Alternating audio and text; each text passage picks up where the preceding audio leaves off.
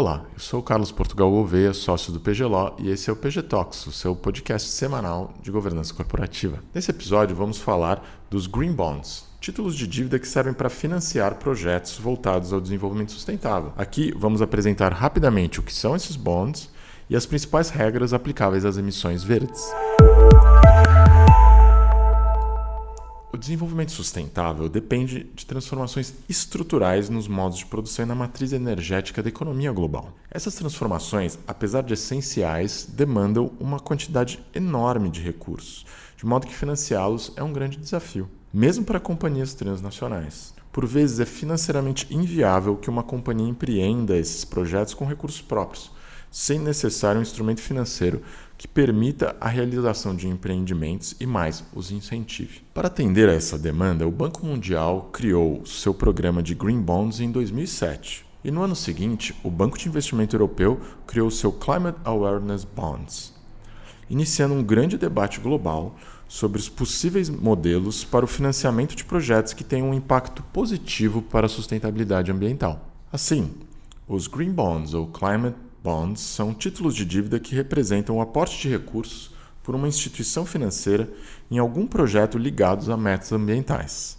No momento da emissão, a empresa que vai receber os recursos se compromete a dedicá-los a algum projeto específico, por exemplo, a instalação de centros de geração e distribuição de energia a partir de uma matriz limpa a empresa também se compromete com a divulgação de dados relacionados ao projeto, permitindo assim a auditoria externa do uso dos recursos. A principal vantagem dos Green Bonds para os emissores é que eles representam empréstimos a taxas de juros menores do que as praticadas no mercado financeiro em geral, como uma forma de incentivo a esses projetos. Exemplo disso no Brasil foi a emissão de certificados de recebíveis agrícolas, ou CRA, no valor de 500 milhões de dólares, feitos pela Suzano em 2016 cuja taxa de remuneração foi de 96% do CDI, o CRA mais barato da história até então. Os recursos foram destinados ao reflorescimento sustentável, conservação de florestas gestão de recursos hídricos e de eficiência energética e substituição do uso da energia de combustíveis fósseis por energia limpa. Cada um desses projetos tinha um indicador-chave de performance,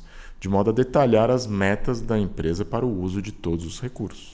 A questão aqui então seria se tais instrumentos representam apenas um esforço dos bancos internacionais de desenvolvimento dando empréstimos subsidiados ou se os Green Bonds são realmente um novo modelo de negócio. Segundo a Climate Bonds Initiative, apenas no primeiro semestre de 2021 foram emitidos 75,9 bilhões de dólares em Green Bonds no mundo. Ou seja, é um mercado muito maior do que o iniciado pelos bancos de desenvolvimento.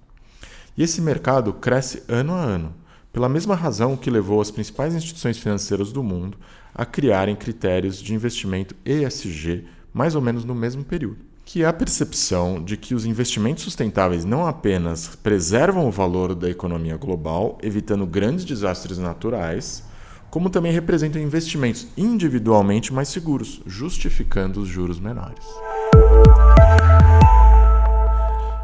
Entre as iniciativas regulatórias mais importantes deste campo está o Standard da União Europeia para os Green Bonds.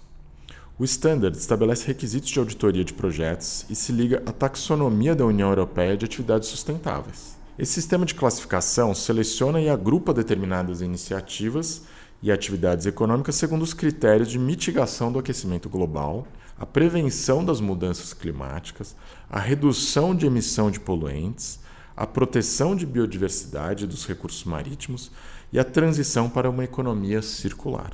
Desse modo, a taxonomia traz visibilidade e comunica de um modo simples negócios que são particularmente desejáveis do ponto de vista ambiental, sendo então particularmente possível financiá-los por green bonds. A tal iniciativa soma-se também o Climate Bonds Standard, da Initiative for Climate Bonds, ou ICB, que tem como objetivo estimular outros países e regiões do mundo a implementarem seus padrões e taxonomias. Caso alguém do BNDES esteja ouvindo, fica a dica. Liguem para o ICB e façam os nossos padrões para financiarem apenas projetos sustentáveis. Não precisa inventar a roda, só fazer o que está sendo feito com sucesso nos países ricos. Mas os green bonds, interessantes como eles de fato são, não têm a capacidade de afetar todas as atividades econômicas. pois muitas indústrias não têm projetos específicos de sustentabilidade que possam implementar. Da mesma forma, os Green Bonds não têm todas as metas desejáveis dentro de uma agenda ESG. Assim, para atingimento de outras metas, permitindo também uma maior liberdade no uso dos recursos, temos os Sustainability Linked Bonds, ou SLBs. Mas isso é objeto da nossa conversa da semana que vem. No próximo programa, você vai conhecer mais sobre um outro sistema mais amplo e mais acessível de emissões incentivadas para empresas que buscam se adequar à agenda ESG. São os Sustainability Linked Bonds. E se gostou do nosso podcast, aproveite também para nos seguir nas redes sociais, no YouTube, no Facebook e no LinkedIn. Basta procurar pelo nome do escritório, PGLAW. Esperamos vocês no nosso próximo episódio. Muito obrigado. Thank you.